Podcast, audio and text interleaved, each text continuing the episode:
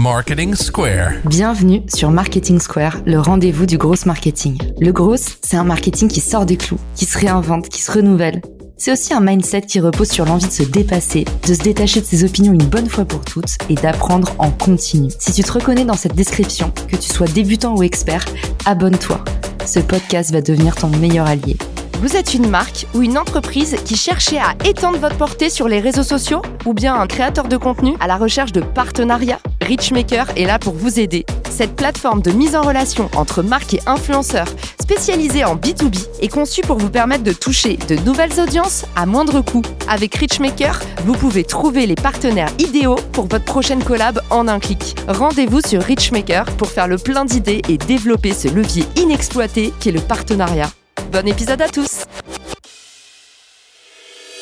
Bonjour à tous et bienvenue dans ce nouvel épisode de Marketing Secret. Aujourd'hui, je vous dévoile les 5 étapes pour sortir du syndrome du restaurant vide.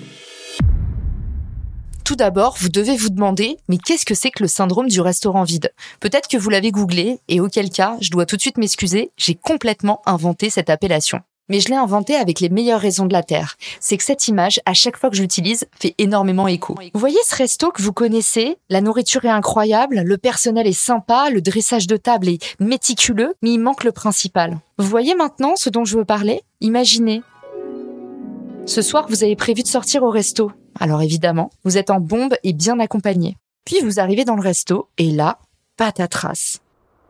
Il y a personne pas une âme qui vive, son père, nada. Alors, sincèrement, qu'est-ce que vous faites? Pour beaucoup d'entre vous, même si vous êtes affamé, que vous avez l'estomac sur les talons, vous vous arrêtez net devant la façade et vous vous dites Mais bon sang, pourquoi ce resto est-il vide? Qu'est-ce qui s'est passé? Tout de suite, vous êtes assailli par une montagne de questions. Est-ce que c'est bien ouvert? Est-ce qu'il y a eu un problème? Est-ce que l'inspection sanitaire est passée il y a peu? Mais où se trouve la clientèle du quartier? Alors pourquoi je vous raconte tout ça? Même si c'est votre endroit préféré pour la plupart d'entre vous, vous risquez de changer d'avis, de tourner les talons et de ne plus vous rendre dans ce resto. Bien sûr, il y en a aussi certains d'entre vous qui diront mais n'importe quoi, au contraire, je suis trop content, ça veut dire qu'il y a plein de places. Oui, mais vous êtes une infime minorité. Et la réalité statistique prouve que sur le terrain, plus un restaurant est vide, plus il est vide, et plus un restaurant est plein, plus il est plein, même si au final, personne ne sait trop pourquoi il est là, comme souvent dans les restos à Paris. C'est injuste, mais avéré. Pourquoi ça? Parce que quand on va au resto, c'est en grande partie pour l'ambiance, pour sortir de chez soi, donc voir du monde, même si on leur parle pas, c'est très parisien, on a besoin d'être entouré. Également, le monde est un gage de qualité et de confiance. Et eh ben, dans ce que vous réalisez dans la vie, c'est pareil. Vous avez beau créer quelque chose d'excellent, un produit parfait, un poste soigné et rigolo. S'il y a personne devant, personne n'ira. Et c'est hyper dur d'attirer les premières personnes. Ce sont toujours les plus difficiles. Vous qui êtes sur les réseaux sociaux, vous connaissez la galère d'aller chercher les 100 premières personnes qui vous aiment. On se dit mais c'est pas possible, combien de temps ça va me prendre? Moi qui suis en levée de fonds, je vais vous dire c'est pareil pour les investisseurs. On est tous codépendants.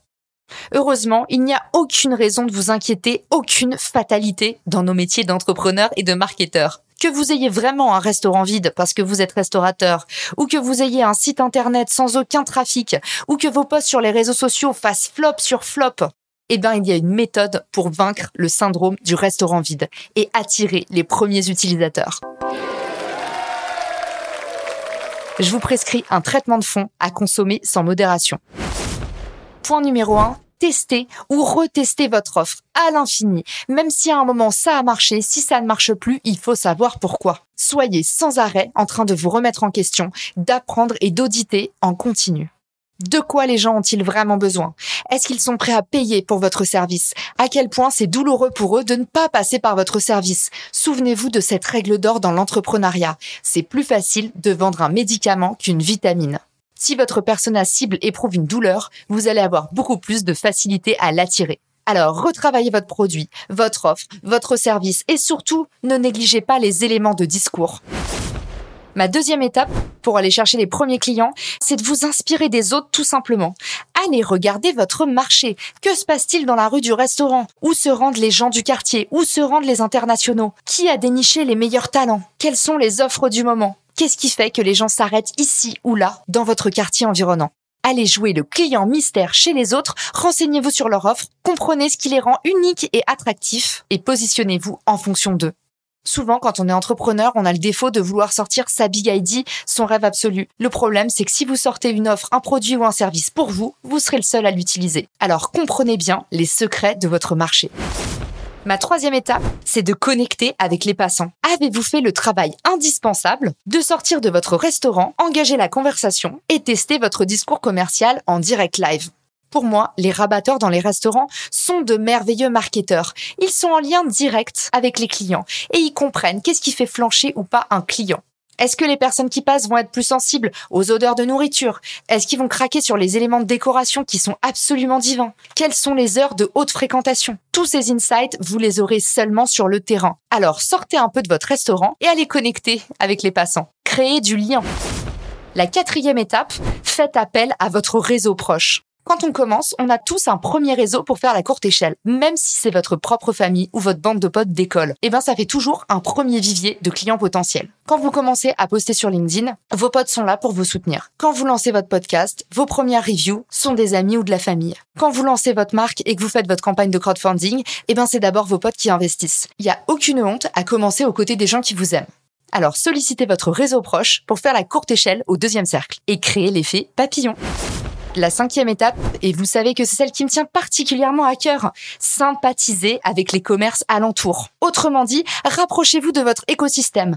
Partout où vos clients vont, pendant la journée ou pendant la soirée autour de votre restaurant, vous devez être visible, créer des offres en commun des passerelles efficaces et surtout de bonnes relations de voisinage. La recommandation, c'est également un outil surpuissant pour convertir. Alors ne négligez pas le pouvoir des partenariats.